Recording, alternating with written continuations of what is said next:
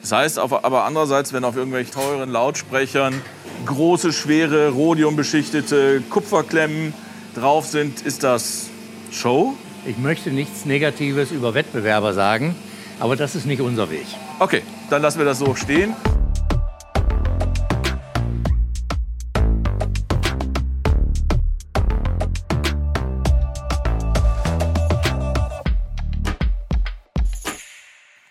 Ja, und jetzt sind wir hier in Essen bei der Firma WBT. Ich sitze hier mit dem Herrn Törner, dem äh, Gründer der Firma WBT. Ähm, wir werden heute viel über Steckverbindungen reden, habe ich gehört. Hallo Herr Törner, danke, dass Sie sich Zeit genommen haben. Ja, Nein, schönen Dank, dass wir etwas erzählen dürfen über unsere Technik.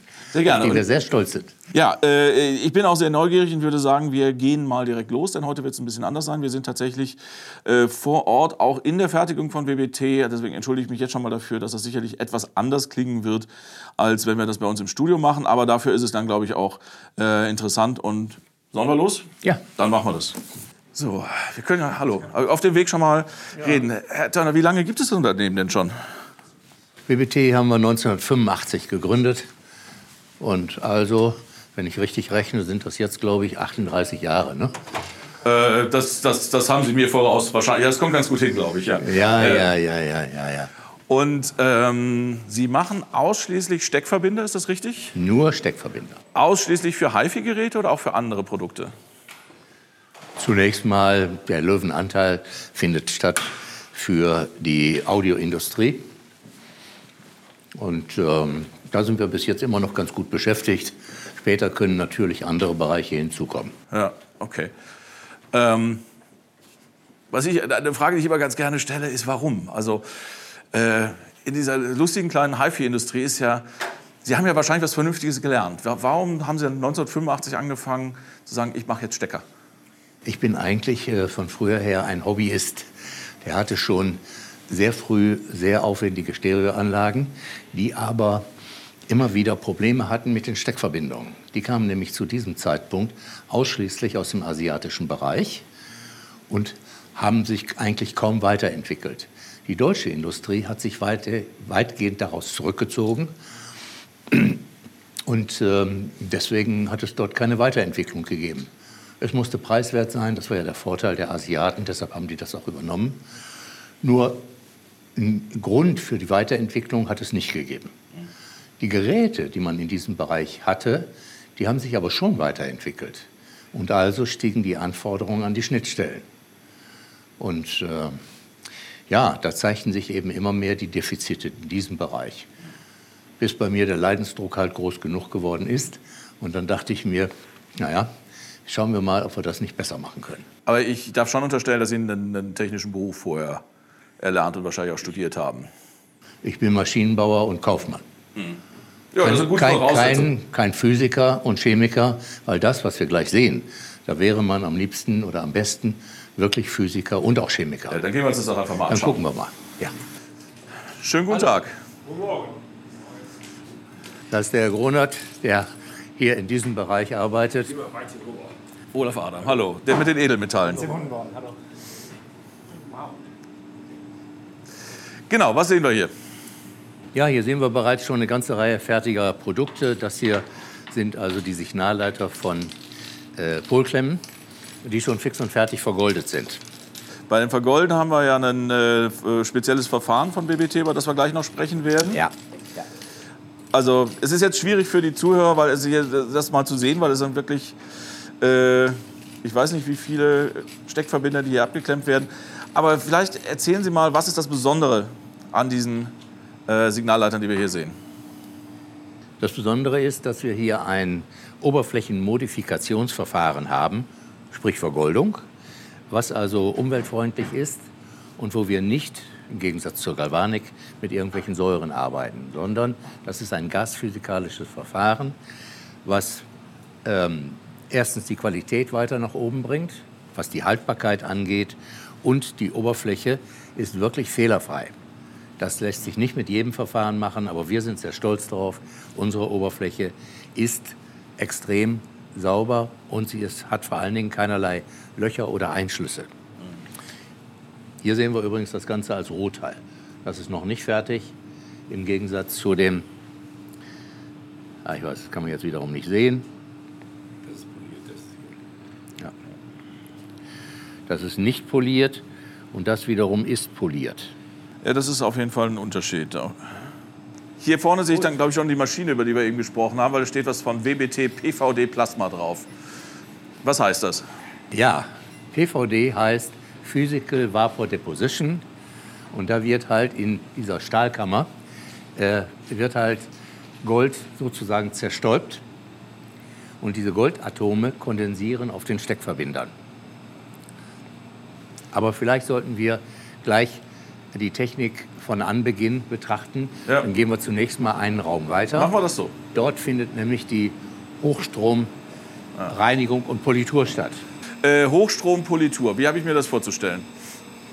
Wir polieren mit sehr, sehr hohem Strom, etwa 600 Ampere Stromstärke bei 330 Volt. Das kann man auch ein bisschen nachvollziehen, wenn man sich diese dicken Kabel anschaut. Äh, da muss wirklich sehr, sehr hoher Strom transportiert werden. Und das Schöne an der Sache ist, und da sind wir stolz drauf, weil das ist unsere Entwicklung, die wir gemacht haben, wir können diesen hohen Strom nutzen, um die Steckverbinder innerhalb von 42 Sekunden fix und fertig zu polieren. Und zwar die fertig gebogenen, gestanzten Teile, die wir eben gesehen haben. Also wir reden jetzt hier nicht über irgendwelche geraden Flächen, die poliert werden, sondern wir reden über komplexe Formen, die kommen einfach in ein Bad mit irgendwas. Äh, ich möchte da jetzt gar nicht näher rangehen. Ähm, und werden dann als fertiges Teil im Prinzip komplett poliert. Ja, genau, so ist es. Ja. 42 Sekunden, wie viele kommen da gleichzeitig rein? 70 Steckverbinder in einem Atemzug, Ja. 42 Sekunden und alles ist fertig. Und das relativiert auch gleichzeitig den hohen Strom. Das ist zwar gewaltig viel Strom, 600 Ampere, 330 Volt, aber wir nutzen ihn ja nur 42 Sekunden für 70 Teile. Das nenne ich effektiv. Und äh, von diesem Polierbad geht es dann wie weiter? Dann haben wir die, die Teile haben wir hier in diesem Bad. Das ist übrigens keine Säure, das ist Salzwasser. Okay. Also eigentlich normales Wasser mit etwa 10% Salz. Das heißt, gut für die Atemwege ist es auch noch. Ja, man könnte es sogar trinken.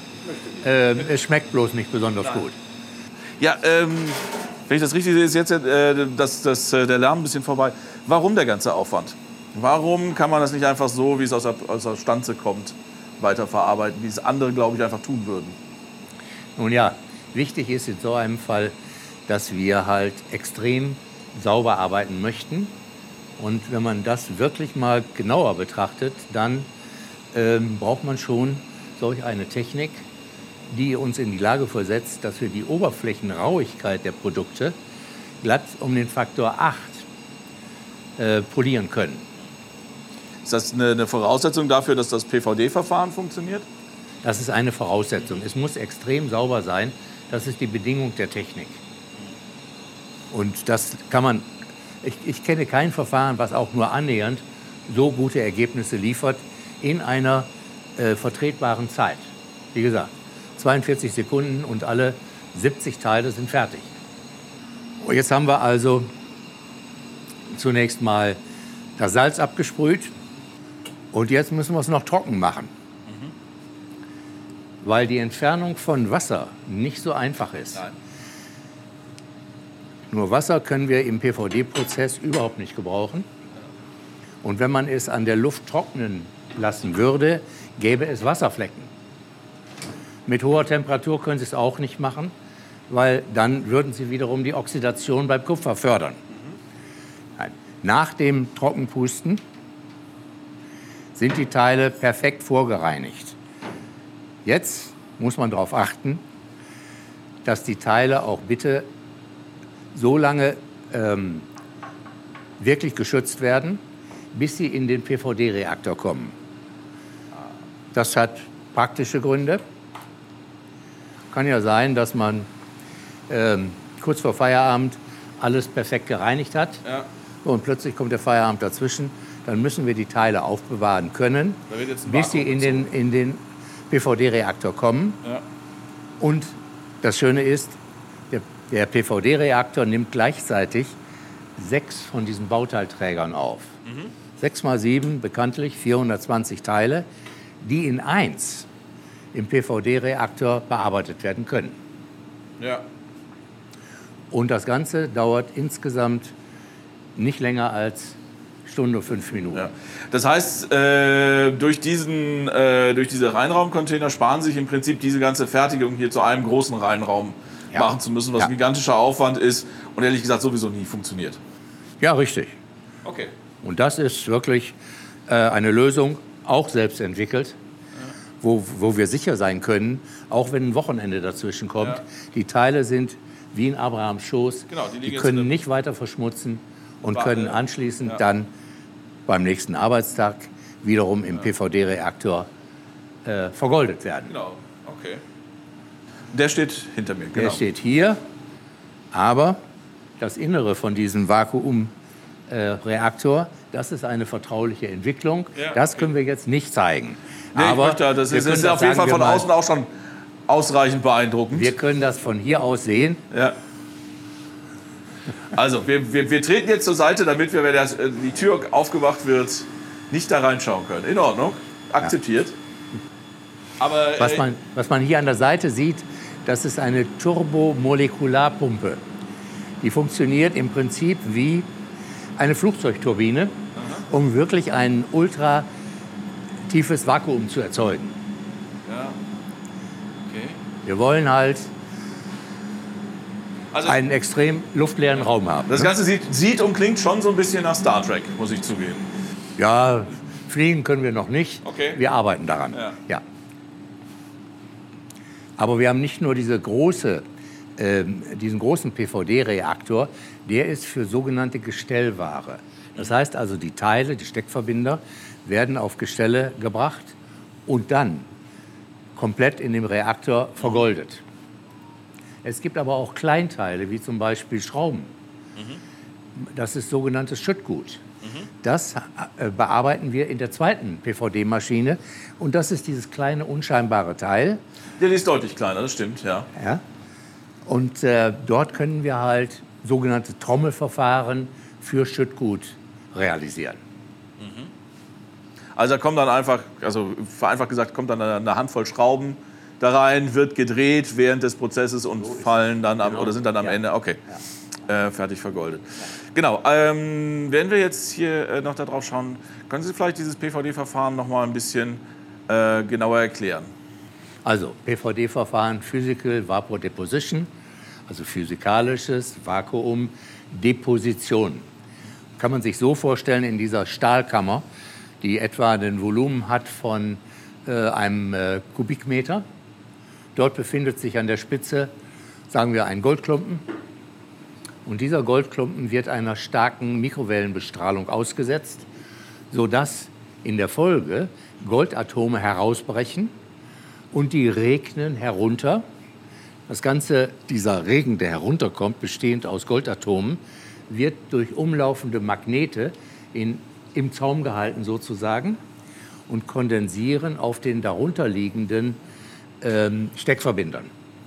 Dadurch entsteht halt eine Vergoldung, die extrem gut haltbar ist, die extrem sauber ist, sauberer als jede andere vergleichbare Technik und sie ist außerdem auch noch sparsam. Und für den Kunden ergibt sich der Vorteil, dass wir hier eine gut anhaftende Schicht haben, die äh, vollkommen fehlerfrei ist und wo auch keine Löcher drin sind. Genau, da haben wir eben ja schon ein paar Vergleichsbilder gesehen, wo wir dann in den Shownotes, ich weiß noch nicht genau wie, aber wir werden da äh, irgendeine Möglichkeit finden, entweder die Bilder zu zeigen oder zu verlinken. Das müssen wir uns noch einfallen lassen. Das war schon mal sehr beeindruckend. Aber inwiefern ist das sparsamer? Also sparsamer beim Einsatz äh, des Goldes oder? Sparsamer beim Verbrauch des Goldes. Ja, okay. Also das Gold hat ja die Aufgabe bei jedem Steckverbinder, die Korrosion von dem elektrischen Leitermaterial, nämlich dem Kupfer, zu verhindern. Weil Grundsatz ist, jeder Steckverbinder muss sauber sein. Weil Schmutz auf einem Steckverbinder behindert die Übertragung von elektrischen Signalen, was wir ja nur wirklich nicht wollen. Genau, das ist, das ist vielleicht auch schon mal der, der, der erste wichtige allgemeine Punkt, dass dieses, äh, die Tatsache, dass man Stecker vergoldet, hat nichts damit zu tun, dass Gold schöner klingt, sondern es schützt den eigentlichen Leiter. Das ist auch, glaube ich, ein verbreitetes Missverständnis. Ja, richtig, das ist so. Nicht das Gold. Das Gold leitet zwar auch, aber nicht deswegen ist es vergoldet, sondern der Job vom Gold ist ausschließlich, Korrosion zu verhindern. Und wir haben eben halt ein Verfahren, wo das alles extrem sauber passiert. Deswegen können wir sagen, wir brauchen weniger Gold, weil wir können gewährleisten, dass die Goldschicht extrem rein ist. Mhm. Es sind keine Fremdeinschlüsse und auch keinerlei Löcher darin. Mhm. Wie ein beschützender Mantel sozusagen. Das heißt, obwohl die Schichtdicke kleiner ist als bei dem galvanischen Verfahren, erfüllt es seine Aufgabe zuverlässig. Es ist sogar besser, weil ja. ne, wir kommen nämlich schneller an das eigentliche Leitermaterial, nämlich Kupfer, heran. Mhm. Man muss immer bedenken, das elektrische Signal, der elektrische Strom äh, besteht aus Elektronen. Und wenn ich mir jetzt vorstelle, ich wäre ein Elektron, dann würde, hätte ich bei klassischer Vergoldung sozusagen einen Hürdenlauf vor mir. Ich gehe also durch das Kupfer und nach dem Kupfer kommt bei dem einen Steckverbinder in der klassischen Galvanik kommt zunächst mal eine Unterkupferung. Das ist schon mal ein etwas anderes Material, weil das galvanisch aufgebracht ist. Dann kommt eine Nickelschicht, ganz was anderes. Und dann kommt eine Goldschicht. Da muss ich dann so als Elektron mich so drüber robben sozusagen. Und das Ganze muss ich nochmal machen, weil bei einem Steckverbinder gibt es ja immer ein Männchen- und Weibchenteil. Und da geht die ganze Geschichte jetzt nur noch mal in einer anderen Reihenfolge durch. Mhm. Deshalb ist es auch sinnvoll, wirklich nur reines Material zu haben, keine Legierung und nur eine hauchdünne Goldschicht. Die muss den Job erfüllen, Korrosion zu verhindern. Das tut sie. Ja. ja, ich würde vorschlagen, dass wir uns gleich noch mal hinsetzen, so über dieses Thema, warum überhaupt Stecker und warum gibt es bessere und schlechtere Steckverbindungen, ja. dass wir uns da noch mal in Ruhe gleich unterhalten. Okay. Wir sind noch nicht ganz zu Ende. Genau. Hier haben wir halt den Part, was wir gesehen haben. Erst Hochstrom reinigen und polieren, dann PVD-Plasma beschichten. Und jetzt kommen wir in einen anderen Raum, wo wir das, was wir gesagt haben, auch noch kontrollieren können. Also wirklich Panzerschrank ähnlich. Ne? Ja, das ist.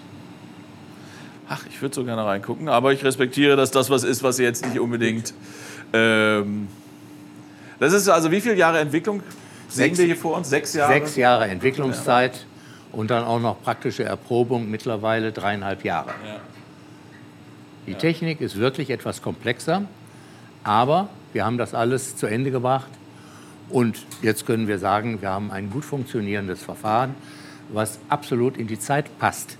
Denn im Gegensatz zur Galvanik haben wir es hier wirklich äh, mit einem umweltneutralen Verfahren zu tun. Wir haben keine toxischen Säuren. Und wir können extrem reinarbeiten. Genau das machen wir hier.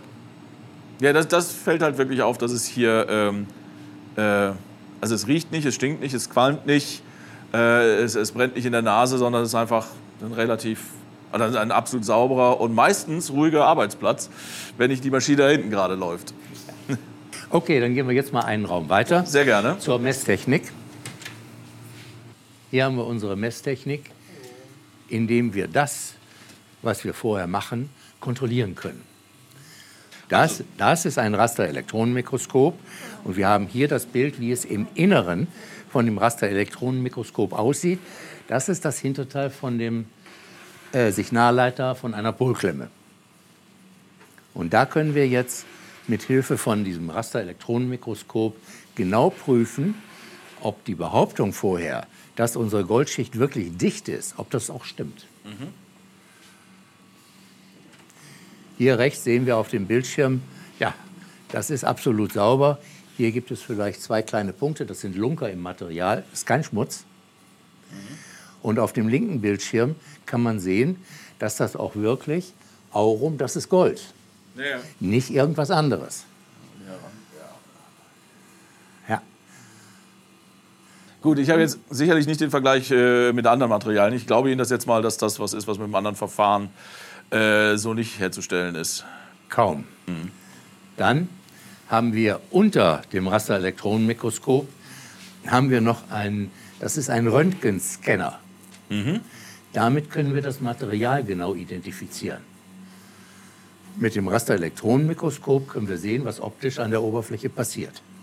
Wenn wir wissen wollen, was das für ein Material ist, Dann kommt der Röntgenscanner zum Einsatz und der kann genau erkennen, ob das Gold ist oder Chrom oder was auch immer und ob da Schmutz drin ist, ja oder nein. Da, auf diese Messtechnik sind wir auch stolz und man sieht ein bisschen, äh, was für ein Aufwand erforderlich ist, um das wirklich genau hinzukriegen ja. und um es zu kontrollieren. Wie, wie, genau, kontrollieren ist jetzt, das machen Sie jetzt nicht bei jedem Stecker, der aus der Maschine fällt. Wie, wie, was ist so, wie, wie regelmäßig, mit welcher äh, äh, Regelmäßigkeit wird das überprüft? Jede Charge. Also man muss sagen, ähm, der Prozess, den wir hier haben mit PVD-Plasma, ist ein absolut linearer. Linear heißt, die Vorarbeiten sind recht aufwendig und dann werden die einzelnen Schritte und Zeiten und Spannungen und Ströme genau festgelegt. Anschließend kann man sehr sicher sein, linearer Prozess, es ist immer gleich. Und wir nehmen halt auch da wiederum der Gedanke der Effektivität, wir nehmen halt von jeder Charge nur ein oder zwei Muster raus, die geprüft werden. Mhm. Aber das gilt dann gleichermaßen, wir können sehr sicher sein, das gilt gleichermaßen für alle etwas über 400 Teile. Mhm. Rasterelektronenmikroskop, Röntgenscanner zur Feststellung der Materialien. Es geht aber noch ein bisschen weiter, weil hier haben wir nämlich noch ein weiteres Mikroskop, was auch nicht so ganz ohne ist. Das sieht aber deutlich optisch aus. Ja, das ist ein Digitalmikroskop. Äh, es gibt bestimmte Anwendungsbereiche, wo das einfach ein, ein, ein, ein optisch ein besseres Bild macht. Und wir haben eine äh, deutlich äh, größere äh, Probenfläche, wo wir also verschiedene Teile auflegen können. Im Gegensatz zum Rasterelektronenmikroskop, was auch mit einem Vakuum arbeitet. Das heißt, da ist eine Kammer drin. Diese Kammer hat eine begrenzte Größe. Ich packe das Teil rein, dann muss die Kammer geschlossen werden, dann wird evakuiert und erst dann wird der Elektronenstrahl draufgeschickt. Weil Rasterelektronenmikroskop arbeitet mit Elektronen und der Reflexion der Elektronen.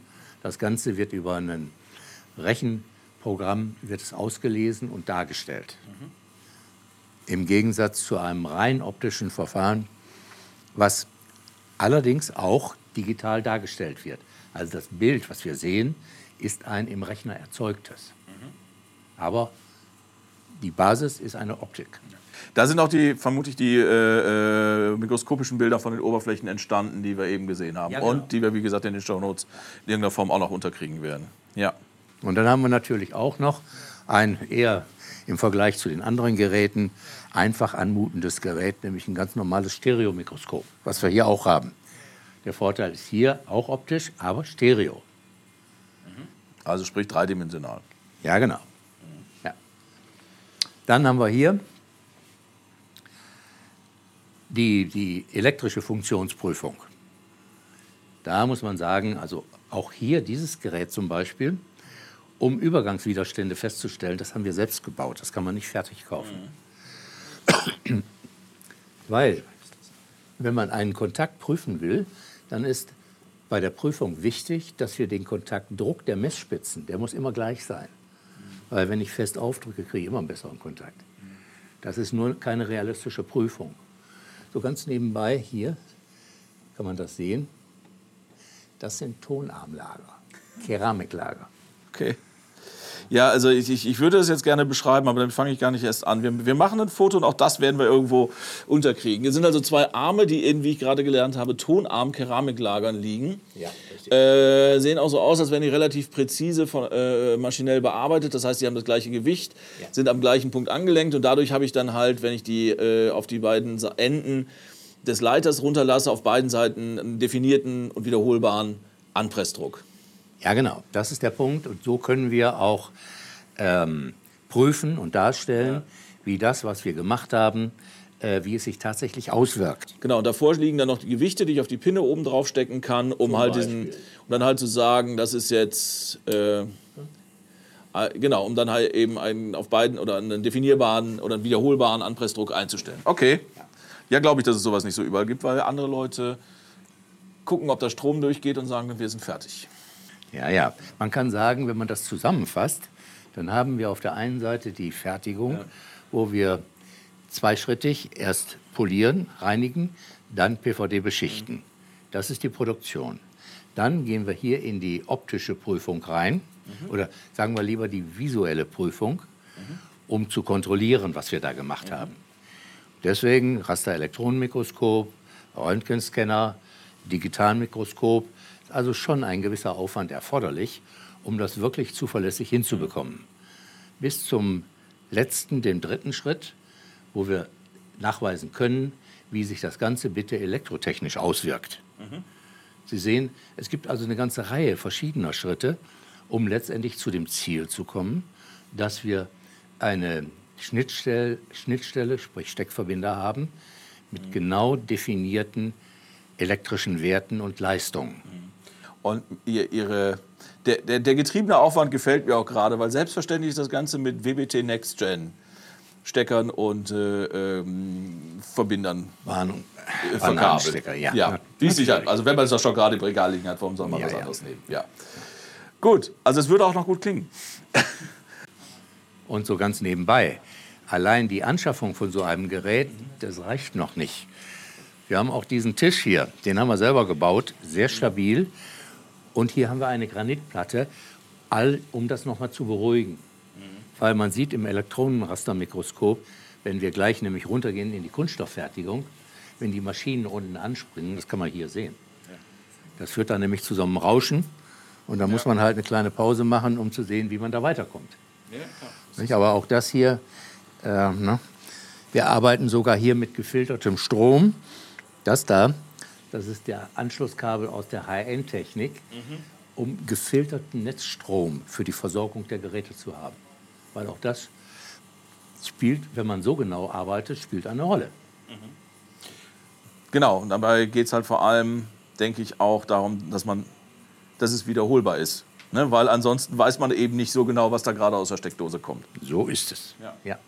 Gut, dann haben wir es hier. Herzlichen Dank. Danke. Und dann können wir vielleicht ein Türchen weitergehen, um die Kunststofffertigung zu zeigen. Gleich eine Etage drunter. Danke. Eine Kleinigkeit noch, vielleicht einmal um die Ecke ja, gucken. Sehr gerne. Ich hätte gleich auch noch eine Frage. Wir, wir, wollen, wir sind nämlich gerade dabei, unsere Fertigung noch ein bisschen zu erweitern. Okay. Und deswegen haben wir hier noch etwas äh, umgebaut. Sie sehen, ist noch ein bisschen Baustelle. Da fehlen noch die, die Sicherheitstüren. Mhm. Die haben leider, dem Krieg sei äh, das geschuldet, extrem lange Lieferzeiten. Was man hier sehen kann, ist, das sind die Schaltschränke, die wir für den hohen Polierstrom brauchen. Mhm. Sehen also, das ist nicht so ganz ohne. Ne? Und die Sicherheit müssen wir ja auch beachten. Da sieht man übrigens unser kleines Wasserwerk, wo wir voll entsalztes Wasser herstellen können. Okay. Das sind diese schwarzen Container. Und hier wird kontrolliert, wie die Leitfähigkeit vom Wasser ist, wird gemessen in Mikrosiemens. Sieht man hier, gleich zwei hintereinander geschaltet, damit wirklich klar ist, ob das wirklich voll entsalztes Wasser ist. Weil voll entsalztes Wasser eben nicht leitet. So ist es. Das hier, damit können wir Weichwasser machen. Was ist jetzt wieder Weichwasser? Das ist äh, normales Stadtwasser, was wir so haben. Mhm. Aber damit können wir die Härte vom Wasser regulieren und können dem Wasser den Kalk entziehen. Um wirklich Weichwasser zu bekommen. Was, da wir ja alle in der gleichen, aus, ich glaube, wir alle aus der gleichen äh, oder aus der gleichen, aus dem gleichen, äh, aus der gleichen Quelle mit Wasser ver äh, versorgt werden, auch in Neuss und in Köln, hier sehr, sehr wichtig ist. Ja, sehr kalkiges Wasser. Ja, genau. Und das können wir hier genau regeln, weil Kalk auf den, auf den Steckverbindern wollen wir auch nicht. Nee, das kann ich verstehen. Das war es hier schon. Nur, man sieht auch die Kabel, kein Spaß. Ne? Das ist, ist äh, kein Kinderkram, nein. Aber auch hier muss man sagen, das ist ein Zeichen der, äh, der Weiterentwicklung. Wir leben alle in einer Zeit, wo wir sparsam auch mit elektrischem Strom umgehen sollten, müssen. Das machen wir auch. Mhm. Aber es hat einen Preis. Wir müssen in der Lage sein, dass wir schnell, kurzfristig hohen Strom zur Verfügung stellen können. Mhm. Und das können wir. Und danach 42 Sekunden ist Ruhe. Das nenne ich Stromsparen. Unterm Strich wahrscheinlich, ja. Ja. So, und jetzt gehen wir runter. Eine Ich hätte Etage vorher die private Frage. Ach so, ja. Was ist das? Das ist eine sogenannte Zahnmaschine. Die macht Zähne. Hier haben wir so ein kleines Zahnrad. Ja. Und so wurde das früher gemacht. Ah, jetzt sehe ich das. Jetzt Ja, sehe ich das ist Schneide, da das ist der eingespannt, Fräser. ja, ja, Ah. Nicht das Ganze, ich Ja, das ich, hab, ich fürchte, das ist alles so ein bisschen. ist ein bisschen eingerostet, ja. Ah, alles klar. Das ist im Prinzip eine Also hochspezialisierte Fräse. Eine Fräse, dann macht die einen Zahn, Ja. wird weitergeschaltet, dann kommt der nächste Zahn und so weiter. Ja, irgendwo so stelle ich halt die, die, die, ähm, die, die Gradeinteilung ein. Ah, ja, ja, ja. Und wie man eine Maschine einschaltet, das wird hier auch gezeigt. Das ist nämlich früher, äh, 1870 ist, die, ist das Baujahr dieser Maschine. Da geht hier ein Transmissionsriemen als Antrieb. Und Maschine ein- und ausschalten geht mit diesem Hebel so richtig. Ja, der zieht dann den Riemen rüber. drauf oder Ja. Riemen daneben. Ja. Ja, ja. Der eine ist leer, der andere macht den Antrieb. Ne? So, jetzt geht es alles runter in unsere Kunststofffertigung, wo man sehen kann, wie die Steckverbinder halt ähm, umspritzt werden, um Genau, aus einem das ist- Signalleiter einen kompletten Steckverbinder zu machen. Das ist vielleicht auch für den Weg eine ganz, äh, ganz gute Frage. Ähm, warum oder was spricht dagegen, es wie andere zu machen, einfach so viel wie möglich teures Metall zu benutzen? Warum die WBT, speziell die Next Gen, sind ja, zeichnen sich ja gerade dadurch aus, dass, sie, dass sehr wenig Metall drin ist und ziemlich viel Kunststoff. Was sind die Vorteile davon? Was sind die Gründe dafür? Auch hier äh, ein Steckverbinder sollte nicht so groß sein wie möglich, sondern so groß wie nötig. Konzentration auf das Wesentliche, das ist der Punkt. Und genau das haben wir bei uns weitgehend realisiert. Das ist bei uns diese Entwicklung zu ähm, hybriden Steckverbindern. Das heißt, die sind nicht mehr wie früher aus massiven Messingteilen, sondern aus hochspezialisierten Funktionswerkstoffen. Und zwar für den elektrischen Transport, für die Signale nehmen wir Kupfer. Alternativ können wir auch Silber. Und für die Stabilität und für die ganze Mechanik, Schraub- und Klemmmechanismen nehmen wir Kunststoff. Beides halten wir für äh, das richtige Material für diese Aufgabe. Wir gehen jetzt hier einmal durch. Das heißt auf, aber andererseits, wenn auf irgendwelchen taure, äh, teuren Lautsprechern äh, große, schwere, rhodiumbeschichtete Kupferklemmen drauf sind, ist das Show? Oder wa warum gibt es das immer noch? Oder wer hat recht? Ich möchte nichts Negatives über Wettbewerber sagen, aber das ist nicht unser Weg. Okay, dann lassen wir das so stehen. Ist klar. Okay, wir sind in der Kunststofffertigung, die auch, das ist jetzt keine Riesenmaschine, aber äh, sie machen ja auch viele kleine Teile. Oh ja, das ist, sind die Anpassungshülsen für einen neuen Steckverbinder, den wir auf der diesjährigen High-End vorstellen möchten. Anpassung heißt für Kabel unterschiedlicher Durchmesser. Ah ja, man, dürfen wir das jetzt schon zeigen? Ja, das ist nichts Geheimes. Wandert auch dieses Foto in irgendeiner Form in die Show Notes? Kein Problem. Hier ist gleichzeitig aufgeregt für Kabel mit Durchmesser 5 mm, der hier. Das ist der für 7 mm, für 6 mm. Ja. Oder eben ganz ohne Anpassungshülse haben wir 9 mm. Das macht die Maschine jetzt, aber äh, die ist umrüstbar. Machen Sie alle Ihre Kunststoffteile selbst? Ja, Und alle hier? alle hier. Okay, das heißt, diese Maschine läuft aber dann auch durch. Die, äh, läuft die im Schichtbetrieb oder? Ja. Die verschiedenen Werkzeuge kann man hier sehen. Das ist zum Beispiel ein Werkzeug für, das müsste eins sein für die Polklemmen, für die Klemmmuttern der Polklemmen. Ja, das ist schon äh, echte Wertarbeit, muss man sagen. Ja, so Formen sind aufwendig. Aber ist das nicht was, ich meine, so Kunststofffertigung äh, in Stückzahlen, das ist ja was, was man eigentlich klassischerweise gerne jemand anders gibt. Wie ist die Entscheidung gekommen, das selber zu machen? Und eben, es gibt ja so viele auch, so viele verschiedene Teile, die Sie da brauchen. Ja, es ist richtig. Es gibt äh, eine Kunststofffertigung. Vielleicht gehen wir etwas mehr dahin, da haben wir es nicht ganz so laut. Und wo wir hier gerade stehen, ohne dass ich der Frage ausweichen möchte, es gibt ganz viele Werkzeuge, die, man, die alle in die Maschine reinpassen. Genau. Je nachdem, Ja. für die unterschiedlichen Steckverbinder. Ja. Man kann sagen, für ähm, ja, Durchschnittspreis kann man, ist schwierig. Aber sagen wir mal, ein solches Teil liegt in der Größenordnung zwischen 30.000 und 40.000 Euro. Und hält wie lange? Vielleicht ähm, eine halbe Million Steckverbinder kann man damit machen. Dann muss es nachgearbeitet werden. Okay. Also es hält sehr lange. Ich habe hier vielleicht ein Beispiel. Wir haben hier ähm, einen Bananenstecker. Dieser Bananenstecker, was man an dieser Explosionszeichnung gut sehen kann, Die wir auch in die Shownotes packen ja, werden. besteht aus eins, zwei, drei, vier Metallteilen. Alle sind werkzeugfallend. Plus Kunststoffteile. Eins, zwei, drei, vier. Wir haben also acht Werkzeuge insgesamt. Da kann man also ziemlich leicht erkennen, obwohl zum Schluss nur ein ganz einfacher Stecker dabei rauskommt.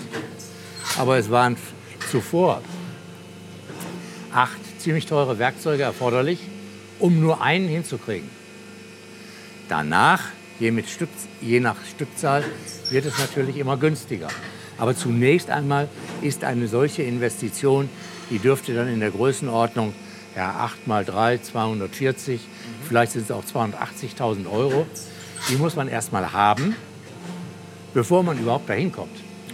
Das heißt, der erste Stecker mit noch so ein bisschen Rüstzeit und Entwicklungszeit, der erste Stecker, der aus der Maschine fällt, äh, kostet dann 400.000 Euro. So ungefähr, Wenn man zwei macht, kostet, kostet nur noch 200.000 das Stück und so geht das dann Und weiter. so geht es weiter. Ja, Richtig. okay. Aber wir, zurück zu der Frage, war, warum die Entscheidung dafür, auch die Kunststofffertigung selbst vor Ort zu machen? weil es schon hier kleine Details gibt. Wir umspritzen die Signalleiter. Die Signalleiter haben äh, natürlich auch Toleranzen und sie müssen beim Umspritzen genau beachtet werden. Heißt ganz konkret, der Signalleiter, den wir vorhin gesehen haben, hat eine Materialstärke von einem Millimeter. Heißt in der Praxis, das kann auch durchaus mal 0,95 sein oder 1,05. Das sind die Toleranzen, die nicht wirklich schlimm sind. Man muss sich das nur klar machen, dass das so ist. Und entsprechend präzise müssen die Kunststofffertigung äh, sein, damit nicht hier Kontaktteile überspritzt werden, weil dann wäre der Kontakt kaputt. Also man muss sehr, sehr exakt arbeiten. Das ist der Grund, weshalb wir nach vielen, vielen Vorversuchen uns entschlossen haben, hier die Kunststofffertigung haben wir, ich glaube, seit 2006. Also schon ziemlich lange. Ja. Mittlerweile bin ich sehr froh, dass wir das gemacht haben, weil in vielen Dingen zeigt sich einfach, wenn man wirklich etwas weiterentwickeln will, dann muss man das schon selbst machen. Dabei lernt man nämlich eine ganze Menge. Man macht auch viele Fehler, ja. Aber das ist auch unvermeidbar, aber man lernt auch eine Menge. Ja. Wir müssen noch eine Tür weiter. Sehr gerne. Das ist übrigens der Kühlbehälter für die Poliermaschine, weil wenn man mit einem derart hohen Strom da reingeht, Ja. das ist wie ein gewaltiger Tauchsieder. Der bringt, das Becken hat eine Kapazität von 320 Litern. Wenn Sie aber mit 600 Ampere da reingehen, dann haben Sie innerhalb von Sekunden einen Temperaturanstieg. Der muss ganz schnell wieder gekühlt werden, deshalb hier. Und warum steht der eine Etage tiefer? Weil hier gerade Platz war. Genau. Okay, guter Grund. Also das heißt, wir sind jetzt hier dann direkt unter der Maschine. Ja, richtig. Okay. Ja. So, jetzt wurde schon angekündigt, jetzt wird es ein bisschen lauter. Ja, hier haben wir eine kleine Kühlmaschine.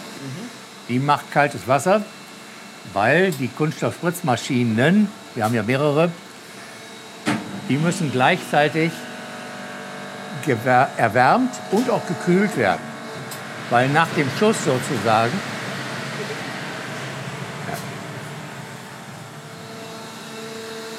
nach dem Schuss sozusagen müssen wir schnell abkühlen. deswegen die Kältemaschine. Hier werden Teile eingelegt. Es gibt zwei verschiedene Sorten von, ähm, wie man mit Kunststofftechnik arbeiten kann. Nämlich Werkzeug, äh, also mannlose und mannhafte Teile. Teile, die eingelegt werden müssen. Das macht der Kollege gerade. Während die große Maschine vorhin, die arbeitet autonom. Das ist für mich immer eine besondere Freude, weil wenn Feierabend ist, dann gehe ich hin und wieder mal hier runter und sehe, da arbeitet einer weiter. Sehr gut. Ja. Das ist äh, als äh, Geschäftsführer den Inhaber sicherlich auch gut zu wissen, dass es, ja. ohne dass man ein schlechtes Gewissen dabei haben müsste. So ist es. Ja. Hier werden also Kunststoffteile, die wir selber schon gespritzt haben, eingelegt und umspritzt. Das ist ein hartes Kunststoffteil, gehört mit zu den Polklemmen. Ja. Anschließend sieht es so aus. Das Graue ist weich. Ich will ja auch so ganz nebenbei bei der Kontaktgabe Vibrationen dämpfen. Ganz wichtig, gerade bei Lautsprecherkontakten. So ein Lautsprechergehäuse ist ja eigentlich in permanenter Vibration ob man das will oder nicht. Das ist so. Ja. Und das ist für einen Kontakt nicht gut, weil der Kontakt gerät auch in Schwingung. Deswegen dämpfen wir das hier. Aber diese beiden Teile fest und weich zusammenzubringen, ist auch nicht so einfach. Nee, glaube ich. Das wird ist gegossen oder gepresst? Also das ist äh, gegossen. gegossen. Ja. Also nachdem in der oberen Etage, Mahlzeit, nachdem in der oberen Etage halt die ähm, Teile vergoldet wurden, haben wir hier unten, was wir vorhin gesehen haben in der Kunststofffertigung, werden sie umspritzt und sind dann eigentlich fertig für die Montage. Das sieht man hier. Umspritzt heißt, das heißt, das Metallteil geht in die Maschine und der Kunststoff wird drumherum gespritzt und danach sind die beiden untrennbar miteinander verbunden. Das ist also so nicht gestecktes so oder geklebtes, sondern das ist in, in dem Prozess wird das einmal erledigt. Ja. Und dann ist das ein Bauteil, auch wenn es aus verschiedenen Materialien besteht. So ist es. Was wir hier sehen, das ist eine Koaxbuchse. Mhm. Und ähm, also das Gegenstück zu einem Zinsstecker. Mhm. Und das ist natürlich äh, auch nicht so ganz ohne, weil die Kontakte, äh, die hier dran sind, das ist wie gesagt eine Doppelhelix-Kontakt, der ermöglicht auf der einen Seite etwa 75 Ohm Wellwiderstand. Das mhm. ist einzigartig in diesem Bereich.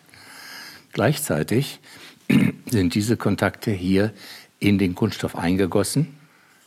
Und zwar so, dass wir etwa 200 Überstand der Kontakte haben gegenüber dem Kunststoff, weil ansonsten würde der Kontakt nämlich auf dem Kunststoff stattfinden mhm. und wäre kaputt.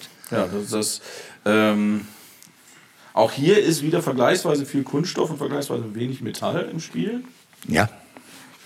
Da werden wir gleich noch mal ein bisschen ausführlicher drüber reden müssen. Ja. Ähm, die, die 75 Ohm Wellenwiderstand, sagen Sie, sind ähm, einzigartig. Ja. Äh, warum ist das so wichtig? Wir haben im Audiobereich immer mehr digitale Verbindungen. Mhm. Und diese digitalen Verbindungen haben eine Norm, nämlich sie sind auf 75 Ohm Wellenwiderstand eingestellt. Deshalb ist es wichtig, das zu halten. Und deshalb sind wie in der Messgerätetechnik, da gibt es 75 Ohm und es gibt 110 Ohm. Es gibt auch 50 Ohm. Der entscheidende Punkt ist aber, es sollte immer gleich sein. Das heißt also Sender und Empfänger, das heißt Vorverstärker und Endverstärker, sollten die gleiche Ein- bzw. Ausgangsimpedanz haben. Im Messgerätebereich ist das so. Mhm. In unserem Audio-High-End-Bereich ist das leider nicht so weil die verschiedenen Hersteller haben sich nicht darauf einigen können. Mhm. Und deshalb muss man immer einen Kompromiss eingehen. Und das ist höchstwahrscheinlich auch der Grund, weshalb unterschiedliche Kabel in unserem HiFi-Bereich eine so große Rolle spielen. Das dürfte streng betrachtet nämlich eigentlich gar nicht sein. Mhm. Es ist aber so. Und deswegen ist der Kompromiss, dass man immer die Quelle, also Vorverstärkerausgang, möglichst niederohmig macht. Sagen wir 20 bis 50 Ohm. Mhm. Und die Senke, also der Empfänger, Endverstärker, ist möglichst hochohmig. Sagen wir 20 bis 40 Kiloohm. Dann passt das, das geht. Mhm. Viel schlauer wäre es allerdings, wenn man sich auf einen Widerstandswert einigen könnte, wenn alles, sagen wir mal, 75 Ohm wäre. In dem immer stärker kommenden digitalen Bereich des Audios, da ist das der Fall. Mhm. Zum Beispiel das Ausgangssignal eines CD-Players ist ein digitales, kein analoges. Und dieses digitale Signal hat 75 Ohm. Deswegen sollten die Steckverbinder in diesem Bereich auch 75 Ohm haben. Und die Kabel natürlich auch, weil dann haben wir wieder eine vergleichbare Ebene. Ja, das ist eben der Unterschied, weswegen Cinch-Kabel nicht Cinch-Kabel ist, sondern es ist eben diese 75 Ohm-Kabel für die digitale Übertragung. Heißt das denn dann, dass also dass, ähm, das Kabel wirklich einen Widerstand von 75 Ohm hat? Ich meine, das ist ja unterschiedlich lang. Das versuche ich. bin nee, äh, nicht Widerstand, Wellen, Wellenwiderstand. Wellenwiderstand. Genau. Ja. Was ist denn, gibt es eine einfache Möglichkeit, diesen Unterschied zu erklären? Wellenwiderstand ist das Verhältnis zwischen dem ähm, das Verhältnis des geometrischen Abstandes zwischen Plus- und Minusleiter.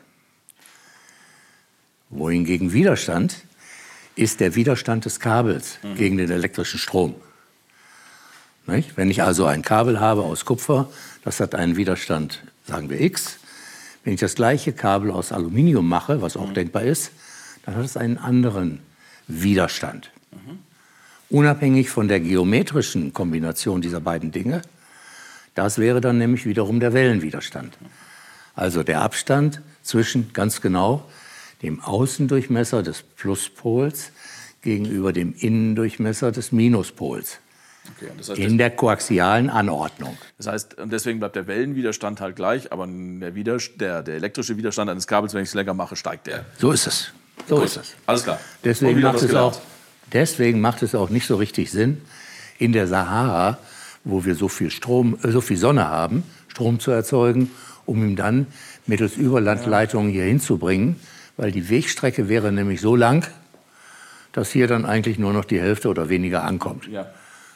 Das ist Widerstand eines Kabels. Genau. Ja. ja, natürlich Genau, das gilt das nicht nur für eine Buchse, die wir gerade gesehen haben. Das haben. Gegenstück zu der Buchse, die wir gerade, also die wir zwei gesehen haben, die unsere Hörerinnen und Hörer nicht gesehen haben, es sei denn, wir kriegen das auch noch mit dem Foto irgendwie hin. Gut, aber äh, auch hier wieder wenig Kunststoff, äh, viel Kunststoff, wenig Metall. Ja, ist, ja. Also nicht so viel Metall wie möglich, sondern so viel wie nötig. Und natürlich, Stecker und Buchsen gehören immer zusammen. Das heißt, die Geschichte mit dem Wellenwiderstand, die macht man entweder für alle beide oder man lässt die Finger davon. Mhm. Sonst macht das keinen Sinn. Ja. Hier haben wir übrigens das Schüttgut, so kleine Schrauben, ja, die, in die, in der kleinen Schüttgutmaschine verarbeitet werden. Ne? Weil guten. die kann man nun schlecht auf so einen Bauteilträger bringen. Das ist, ja. Wird eine Weile dauern, ja. Ja. Aber es ist interessant zu, zu sehen, dass das eben auch dann äh, als Schüttgut funktioniert. Und das sieht halt tatsächlich alles, also ehrlich gesagt, sieht so ein bisschen aus wie frisch geschürfte Goldnuggets. Aber Ah ja. Das lohnt sich einfach leider nicht. Ja, die Schichten sind hauchdünn, ja. aber das reicht vollkommen. Ja. Ja, da haben wir die Innenkontakte von den Koaxbuchsen. Das sagte ich eingangs, damit wir immer genügend Kontaktdruck haben. Hier fehlt noch der Federring. Entschuldigung. Das ist ein winziger Federring. Da ist er drauf, da fehlt er noch. Mhm. Ich meine, auch das muss man machen. Und so einen kleinen Federring zu montieren, da braucht man eine Vorrichtung. Mhm. Weil so klein, man kann ihn kaum anfassen. Ja. Das geht hier aber ziemlich gut. Ja, ja. Das hier sind die 10.000 Federn. Ja, hier liegen auch noch ein paar. Ja, da liegen auch noch ein paar. Das sind dann wahrscheinlich 20. Ne? Das sind natürlich maßgefertigte Teile. Sie finden sowas nicht einfach zufällig. Ne? So müssen sie machen. Mhm. Okay, das, das passiert aber dann nicht hier. Das wird woanders. Nein, nein, das kaufen wir zu. Ja. Weil da gibt es Experten, die können das wirklich besser. Das muss man ja auch äh, lobend anerkennen, wenn das so absolut, ist. Ja. Absolut. Hier haben wir eine fertig montierte Polklemme. Vorhin haben wir gesehen, dieses Teil, was einerseits fest ist, andererseits elastisch. Warum ist das so wichtig? Warum, äh, ich meine, das ist ja ein enormer Aufwand. Wenn wir jetzt vergleichen, eine, eine ich sage jetzt mal eine dumme Polklemme zu einer, die halt äh, äh dieses Geräusch macht, wenn es fest genug ist. Ähm, was, warum ist das so wichtig aus Ihrer Sicht? Warum haben Sie sich den Entwicklungsaufwand gemacht und den Fertigungsaufwand betrieben, eine Polklemme zu machen, die das Drehmoment, das korrekte Drehmoment anzeigt? Naja, also ein guter Kontakt sollte halt fest sein, aber nicht zu fest. Es ist ähnlich wie wenn man Schrauben anzieht. Nach ganz fest kommt ab. Ne? Da muss man ganz einfach sich immer wieder im Kopf klar machen. Man sollte es schon festziehen, aber bitte handfest, nicht mit einem Werkzeug. Und deswegen haben wir hier so einen kleinen Indikator, einen kleinen Indikator gemacht, damit man weiß, jetzt ist gut. Das ist Sinn und Zweck der Angelegenheit. Also geht es jetzt darum, eine mechanische Beschädigung der Klemme zu vermeiden oder geht es darum, das Kabel, den Kabelschuh, den Bananenstecker nicht zu beschädigen oder, oder beides? Nö, weder noch. Okay. Es geht darum, einen ordentlichen Kontakt herzustellen. Mhm. Nicht? Wir geben in aller Regel ziemlich viel Geld aus für Hardware, sprich Lautsprecher, Verstärker und so weiter. Und dann meinen wir, sollten die entsprechenden Steckverbinder bitte zuverlässig und immer mit der gleichen Qualität diese doch recht kostbaren Signale übertragen. Mhm. Mehr nicht. Und da ist halt der korrekte, äh, die, der Kraftschluss zwischen äh, Stecker und Kabel, äh, zwischen Stecker und Buchse und Klemme ist eben ein Teil davon, der einfach wo es ein richtig und gibt und ganz viel falsch. Ähm, meine Vorstellung wäre, dass der Großteil Ihrer Kunden, der weit überwiegende Teil Ihrer Kunden Hersteller von hochwertigem HiFi sind. Ja, sicherlich, ja. Etwa 60 Prozent. Das überrascht mich. Ich hätte tatsächlich gedacht, der Anteil wäre größer. Und der Rest geht dann über den Fachhandel international. Mhm. Wer kauft ähm, beim Fachhandel WBT Produkte? Sind das, ist das die Selbstbauszene? Sind das ähm, Leute, die was reparieren wollen? Ja, zum Teil sicher auch Selbstbaufirmen, ja. Aber es sind auch ganz normale äh, HiFi-Interessierte, die ihr Kabel halt durch bessere Steckverbinder aufrüsten wollen. Mhm. Und das sind dann wiederum Kunden für uns, die halt äh, zum Fachhändler gehen, sich dort die Stecker aussuchen und auch dort montieren lassen. Obwohl unsere Steckverbinder können, das können die Leute auch selber montieren. Äh, am Kabel ja, äh, das Gegenstück im Lautsprecher ist vielleicht schon wieder das ein bisschen. Ist, na, das empfehlen wir auch nicht. Wir verkaufen gern, ja. Aber das kann unter Umständen ähm, sehr problematisch werden. Das ist wirklich ein Job für Fachleute. Oder eben für Hersteller. Ja. Ähm, jetzt hätten, hätten, aber bleiben wir mal bei den 60 Prozent Herstellern. Ähm, es ist ja kein Geheimnis, die hätten die Möglichkeit, äh, woanders auf der Welt gefertigte äh, Verbinder, die teilweise auf den ersten Blick sehr, sehr ähnlich aussehen, äh, für ein erheblich geringeres Investment zu bekommen. Was sind Ihre Argumente? Äh, und, oder warum, es funktioniert ja scheinbar, wenn es das Unternehmen seit 1985 gibt. Ähm, war, was sind die Argumente? Was bekommen die Hersteller bei Ihnen, dass sie eben bei den günstigeren Verstecker, äh, Verbindern nicht bekommen? Es ist eine berechenbare, höhere Qualität. Wir definieren sehr genau, was unser Leitermaterial ist, welche die Oberflächen sind, auch wie gut und haltbar die Qualität ist. Es geht um eine berechenbare Qualität. Wie ich äh, vorhin schon mal gesagt habe, das Investment beim High-End ist vielfach sehr hoch. Und dann so eine teure Investition mit billig Produkten, Billigsteckverbindern zu konfektionieren, macht nicht wirklich Sinn. Man spart auch nicht wirklich Geld. Im ersten Schritt ja, das hält aber vielfach nicht lange. Und das ist halt unser Spezialgebiet, dass wir stolz darauf sind, Steckverbinder entwickelt zu haben, die eine ähm, besonders gute Leistungsfähigkeit haben. Sie sind berechenbar und zuverlässig. Das, Berechen das, das berechenbar möchte ich nochmal zurückzukommen. Heißt das, wenn Hersteller X kauft Polklemmen für Lautsprecher äh, seit dem Jahr 2017.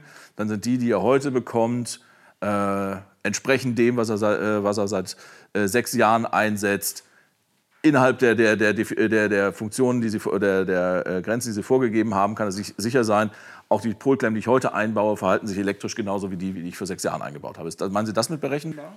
Ja, das, also es gibt schon eine Weiterentwicklung. Ähm, spätestens durch unsere BVD-Oberflächenbeschichtung konnten wir noch mal einen Qualitätssprung nach vorne machen. Aber rein funktionell sind auch die Steckverbinder, die jemand, sagen wir mal, im Jahre 2003 gekauft hat, heute voll funktionsfähig. Ich könnte ihm sagen, alles gut, funktioniert, wird auch noch länger funktionieren. Aber die Technik ist weitergegangen. Wir können mittlerweile durch die PVD-Technik eine bessere, ähm, auch klanglich bessere ähm, Oberflächentechnik bieten, sodass die Steckverbinder heute eben halt weiterentwickelt sind. So kann man das sagen. Ja. Wie ist das gekommen? Weil das ist, seitdem ich mich mit HiFi beschäftige, ist das eigentlich, ähm, wird es eigentlich benutzt, dass ähm, Hersteller stolz sagen, oder zumindest in ihren technischen Daten nicht einfach schreiben Polklemme äh, äh, oder B-Amping oder sowas, sondern darauf hinweisen, wir benutzen WBT. Wie ist Ihnen das gelungen? Weil das ist ja schon so ein bisschen, wenn andere Marken mit der eigenen Marke angeben, ist das ja schon so ein bisschen der Ritterschlag. Ja. Punkt. Nein, aber ich, ich versuche ja hier was zu lernen. Wie, wie, Ja, nee, ist das einfach so passiert oder war Nein, das? nein, nein, nein. Sowas muss man sich erarbeiten. Es gibt vergleichende Entwicklungen, sagen wir mal, auf der Automobilindustrie. Während, sagen wir mal, die Firma Porsche oder Ferrari, die wären sicherlich auch in der Lage, selber äh, Sportsitze für ein Auto zu bauen. Das machen die aber nicht, weil der Name und die Qualität, zum Beispiel für die Firma Recaro, ist einfach international bekannt. Und deshalb setzen die genau solche Produkte ein. Denn das ist Spezialistenarbeit. Bei uns ist es auch Spezialistenarbeit. Sicherlich könnte jeder Hardwarehersteller sagen, meine Güte, so eine Polklemme, also irgendeine Drehbank habe ich auch zu Hause, dann kann ich das auch selber basteln. Kann er auch. Ist bloß bei weitem nicht das Qualitätsniveau, was er bei uns fix und fertig bekommt. Und das ist der Unterschied. Und deswegen muss man sich auch nicht schämen zu sagen, wir setzen halt qualifizierte Teile, zum Beispiel WBT, Klemmen und Steckverbinder ein in unseren anspruchsvollen Produkten. Wenn man nicht so hohe Ansprüche hat, dann könnte man es sich auch erlauben zu sagen, also gut, die Teile, die man beim Discounter kauft, ja, sie sind halt günstiger. Und dann ist es völlig legitim zu sagen, die Steckverbinder, die da drin sind, sind auch günstig. Ist ja in Ordnung. Dafür kriegen die Kunden halt einen günstigeren Preis. In dem Moment, wo es aber um Ansprüche geht, und das ist beim High-End nun wirklich der Fall, dann muss ich auf jedes Detail achten, damit bitte die versprochene Qualität auch so rüberkommt. Der Kunde hat wirklich einen Anspruch darauf. Er zahlt schließlich viel Geld. Okay, ja, das ist nachvollziehbar. Gut. Ja, damit sind wir eigentlich schon durch. Genau, dann würde ich sagen, setzen wir uns oben noch mal ein bisschen hin und reden da noch ein bisschen, denn so die eine oder andere Frage habe ich sicherlich noch. Sehr gern. Ähm, eine Frage können wir unterwegs schon mal klären. Wie viele verschiedene SKUs heißt es heutzutage? Also wie viele Produkte, wie viele Teile, die Sie verkaufen, stellen Sie her? Es müssen einige sein. Ja, ja, vor allem, also zunächst mal an fertigen Steckverbindern sind es gar nicht so viele. Ich schätze mal, das wären, ich weiß nicht, ich habe sie eigentlich selten gezählt, aber ich schätze mal irgendwo 45, 50. Mehr sind das gar nicht. Aber das sind ja alles Zusammenbauteile, ja? Bitte. Und wenn man das nimmt, dann können Sie jedes von diesen, sagen wir mal 50 Teilen, das können Sie also mal 10 bis 15 mit den ganzen Einzelteilen nehmen. Und dann hat man schon eine ganze, ganze Reihe an verschiedenen Teilen, die wir handeln, die wir sortieren, die wir prüfen, die wir montieren müssen. Ja, da kommt dann einiges zusammen, genau. Da kommt einiges zusammen. So, jetzt sind wir wieder einmal rund gegangen. Wie viele Mitarbeiter hat das Unternehmen BBT? 18 zurzeit. Ähm, ist das inklusive äh, äh, Salespersonal im Ausland? Haben Sie ja. Ja. festangestellt oder ist das alles? Nein, nein, das sind Festangestellte. Hinzu kommen natürlich die, die Mitarbeiter bei, äh, bei unseren Zulieferern. Denn wie ich eingangs sagte, Drehteile und die reinen Standsbiegeteile machen wir nicht selbst. Das sind zwar unsere Entwicklungen und sind auch unsere Werkzeuge, aber die werden im Schwarzwald gemacht, hier in Deutschland. Ja. Und das können die Jungs wirklich sehr gut. Wir müssen ja nicht das Rad neu erfinden. Nee, aber das hatten wir ja eben. Es gibt halt Spezialisten für bestimmte Dinge. Und ähm, da hat sich halt herausgestellt, dass sie das Rad da nicht neu erfinden müssen bei dem Thema äh, Kunststoffteile. Hat sich, dann, äh, hatte sich dann eher so entwickelt, dass sie gesagt haben, ja, dann machen wir es doch lieber selbst. Bei allem, was man auf Neudeutsch heißt, das Kernkompetenzen hat und braucht, das haben wir hier im Haus. Mhm. Also diese Oberflächentechnik, die wir eingangs gesehen haben und auch besprochen haben, die ist wirklich einzigartig. Und äh, wir haben lange gesucht, um einen Zulieferer auch dafür zu finden. Das ist uns nicht gelungen und schließlich haben wir es selber gemacht. Und ich bin nicht böse drum. Ähm, wir haben sehr viel gelernt dabei. Ja, das sagen Sie jetzt. Ich könnte mir vorstellen, dass dieser Prozess zwischenzeitlich schon mal auch äh, Frustpotenzial hat, weil ähm, das ja schon auch eine, eine, eine, aufwendige Entwicklung ist. Aber vielleicht kommen wir mal zu der, zu der Kernfrage, die eigentlich so über diesem ganzen Besuch heute steht. Ähm, warum dieser Aufwand bei Steckverbindern? Also wir hatten eben im Vorgespräch das Beispiel, wenn ich dann, wenn ich dann äh, einen, aufgebogenen äh, Metallbügel reinstecke, dann kommt da auch ein Geräusch aus dem Lautsprecher. Ja. Warum dieser, was ist so wichtig? Also welche Rolle in der HiFi-Kette spielen die Steckverbinder? Ich glaube, das ist die Frage. Ja, die Steckverbinder sind eben Schnittstellen und diese Schnittstellen sollten das sorgfältig aufbereitete Signal, MyEnd, bitte unverfälscht weitergeben. Und das ist eine Aufgabe, die bei näherer Betrachtung sich doch als nicht ganz so einfach herausstellt. Sicher, ein Stück Klingeldraht tut es auch, allerdings nur im Prinzip, nicht in Bezug auf die Anforderungen, die im High-End gestellt werden. Da geht es eben darum, dass wir halt gleichzeitig ähm, sehr tiefe und sehr hohe Töne übertragen müssen und das auch noch in unterschiedlichen Pegeln. Das sind also zwei, gleich zwei verschiedene Dimensionen, über die wir hier reden. Und das Ganze muss auch noch in derselben Zeitachse, also phasengerecht übertragen werden. Das ist ein etwas komplexerer Job, als wenn ich nur Steckverbinder habe, die reine Power übertragen, wie der Staubsauger. Der will nur Strom haben. Die Frequenz ist ihm völlig egal. Im High-End ist das aber ganz anders. Und das habe ich versucht eingangs ja darzustellen, ist halt unser Hauptaufgabengebiet. Wir haben es uns zur Aufgabe gemacht, Kontakte zu entwickeln, die über einen langen Zeitraum zuverlässig das Signal, was man ihnen anbietet, unverfälscht zu übertragen. Und das ist eben nicht ganz so einfach. Und deswegen war letztendlich ein solcher Aufwand notwendig, um all diese Dinge wirklich zuverlässig, nachvollziehbar, kontrollierbar zu realisieren in der Serie. Sind das Dinge, die man, kann man das, ist das eine Überzeugung oder kann man das messen? Das kann man, ja, man kann es nicht alles messen, weil es gibt Grenzen der Messtechnik. Also kein, ähm, keine Firma, jedenfalls kenne ich keine, die es geschafft hat, die Unterschiede zwischen phasenkorrekt und phasenfalscher Übertragung darstellen kann. Man würde wahrscheinlich einen gigantischen Computer brauchen, um das auch nur annähernd darstellen zu können. Der Punkt ist, dass unser menschliches Gehör durch die Evolution unserer Entwicklung in vielen Millionen Jahren derart weiterentwickelt wurde, dass wir es schon wahrnehmen können. Wir sind vielfach nicht so richtig in der Lage, wenn wir einen Misston hören, ähm, den genau zu definieren.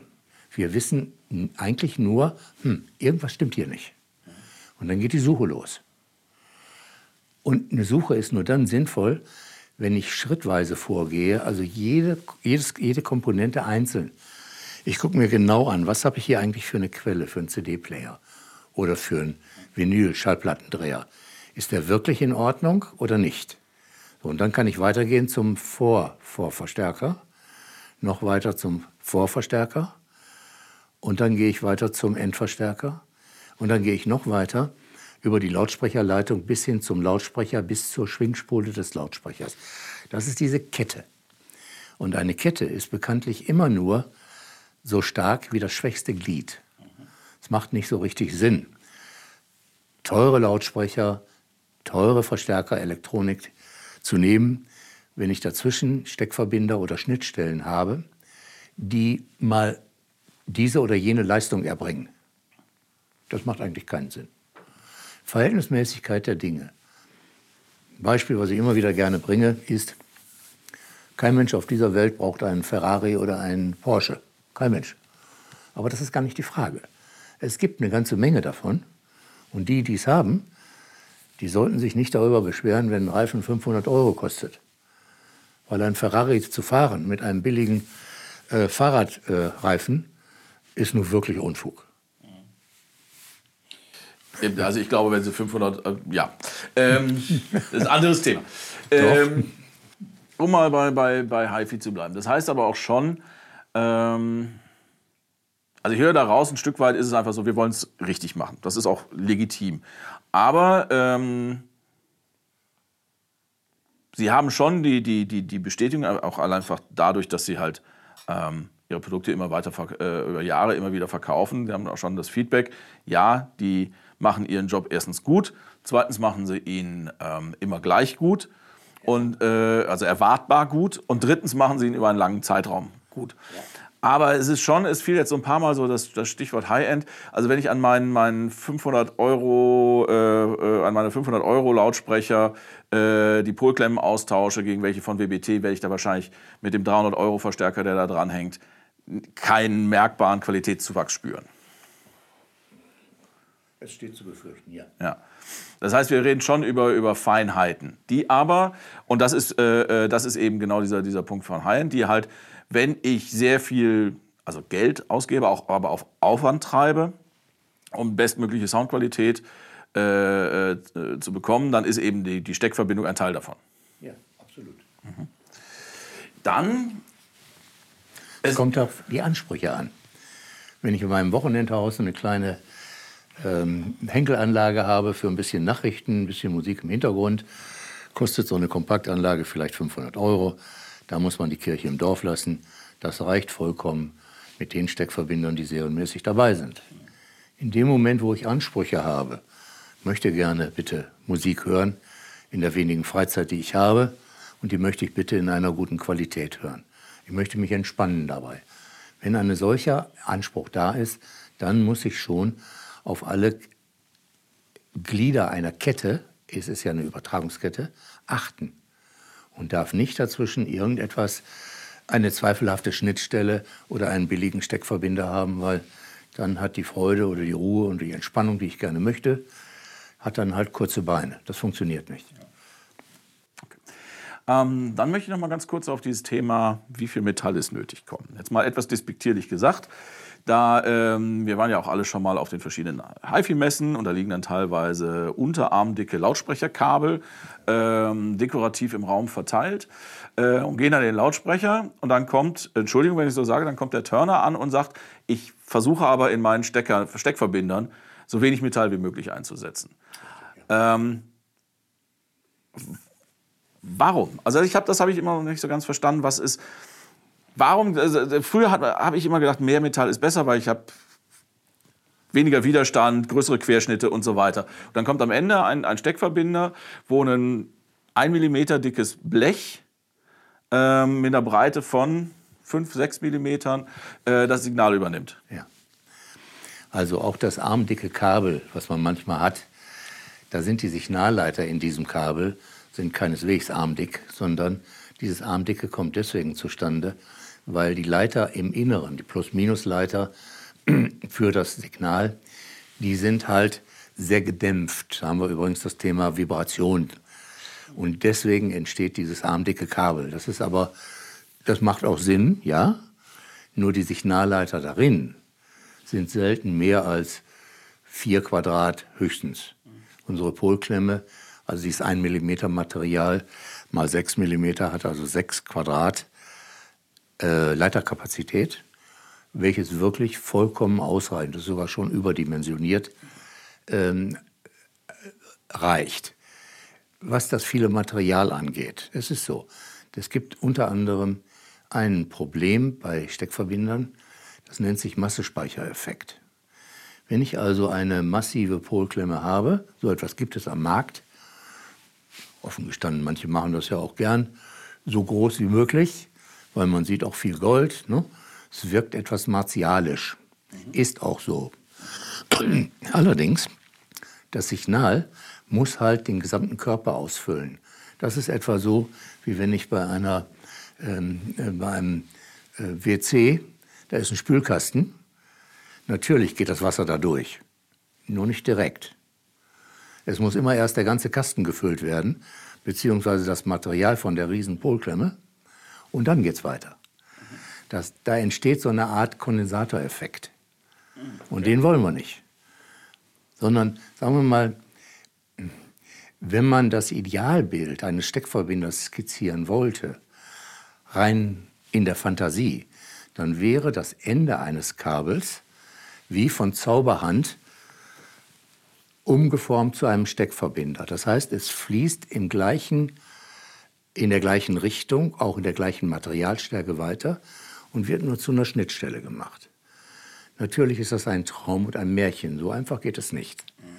Und deshalb kommen wir damit zu unseren Steckverbindern, die wir genau für diese Zwecke halt entwickelt und letztendlich natürlich auch gebaut haben. Ähm, was ich ganz interessant fand, äh, das haben wir eben auch gesehen, ähm, die Materialeinsparung. Also so, so ein jetzt der Vergleich, den Sie mir eben gezeigt haben, ist tatsächlich mit einem, mit einem älteren WBT-Modell äh, gewesen, aber es ist sicherlich übertragbar auf äh, Produkte, die es heute noch gibt. In ähm, so einer äh, Next-Gen-Polklemme steckt wie viel Metall in Gramm? Das waren etwa 4 Gramm im Vergleich zu einer früher klassischen Polklemme. Übrigens, sowas haben wir heute immer noch. Ganz einfach, weil es noch genügend Kunden gibt, die genau das nachfragen. Und ich meine, wenn wir gefragt werden, dann sagen wir schon unsere Meinung dazu. Wir sind aber keine Missionare. Wenn ein Kunde dennoch sagt, ich möchte lieber was Massives haben, dann kriegt er das auch. Ich kann dann etwas spaßhalber sagen, lieber Freund, solange WBT draufsteht, ist alles in Ordnung. Aber wir halten die Next-Gen-Teile mit, mit einer sinnvoll angepassten Materialmenge schon für überlegen. Wie gerade begründet. Und obwohl die Übertragungsqualität, auch die Signaltreue bei uns an oberster Stelle steht, sind wir dennoch natürlich verpflichtet, sorgsam mit unserer Umwelt umzugehen. Deshalb PVD-Verfahren, umweltneutral, im Gegensatz zur früheren Galvanotechnik mit den vielen hochkomplexen, äh, hochtoxischen Bädern, das ist nicht umweltfreundlich in der heutigen Zeit. Außerdem sollten wir mit den Rohstoffen sorgfältig umgehen. Ich las kürzlich, dass die Gewinnung von nur einem Kilogramm Gold etwa 120 Tonnen CO2 verursacht. Das ist eine Information, die stammt von einem ähm, Ökologieprofessor von der Hochschule in Pforzheim. Das muss man sich mal überlegen. Ein Kilo Gold, die Goldgewinnung an sich, ist ja eine Schweinerei größeren Ausmaßes. Wenn es nicht anders geht, okay, dann muss man das hinnehmen. Wir haben aber hier ein Verfahren entwickelt und können sagen, nee, nee, es ist nicht unvermeidbar. Wir können es anders und wir sparen das Gold damit. Somit leisten auch wir unseren Beitrag zur Entlastung unserer Umwelt. Sie sparen das Gold nicht ganz, aber Sie benutzen weniger Gold. Äh, aber bei, der, bei dem äh, Leitermaterial ist die Ersparnis ja nochmal äh, Next Gen im Vergleich zu einer äh, älteren Polklemme nochmal um, um, um Faktoren größer. Wir sparen etwa von wertvollen Materialien. Also die klassischen Polklemmen bestehen aus Messing. Messing ist eine Mixtur eine Legierung bestehend aus Kupfer, etwa so halb und halb, Kupfer und Zink. Bisschen Blei ist auch noch dabei. Das brauchen die Drehereien. Aber es ist wertvolles Buntmaterial, das muss man schon sagen. Und wir haben jetzt daraus halt einen reinen Kupfersignalleiter gemacht. Wir sparen also etwa, ich glaube, es waren 58 Gramm, was da stand. Und der neue Signalleiter hat 4, irgendwas Gramm. Das heißt, wir sparen etwa 90 Prozent an wertvollen Materialien. Muss nicht unbedingt immer Gold sein, aber sparsam umzugehen, auch mit anderen Rohstoffen, scheint mir gerade in der heutigen Zeit besonders sinnvoll zu sein. Das kann man sicherlich so stehen lassen. Ja. ja. Ja, Herr Törner, ich würde sagen, bevor wir, wir könnten sicherlich noch den ganzen Tag reden, aber ähm, ich habe jetzt noch nicht mal auf die Uhr geguckt. Ich weiß gar nicht, wie lange das jetzt gedauert hat, aber ich bin mir sicher, dass es einer der längeren Podcasts ist, die ich bisher gemacht habe. Ich fand es super spannend. Äh, ich bedanke mich nochmal für die viele Zeit, die sich genommen haben und dass wir hier vorbeikommen durften und äh, für die vielen Erklärungen. Ich lasse mir was einfallen, wie wir möglichst viel von dem, was ich jetzt heute gesehen habe, tatsächlich auch in äh, Text und Bild äh, in den Show Notes äh, unterbringen oder dort verlinken. Ich hoffe, dass es auch ohne Bilder trotzdem eine interessante Unterhaltung war. Herr Törner, vielen lieben Dank. Ich bedanke mich auch, dass wir die Gelegenheit hatten, unsere Technik so klar und deutlich vorstellen zu dürfen. Danke. Ich fand spannend. Ja.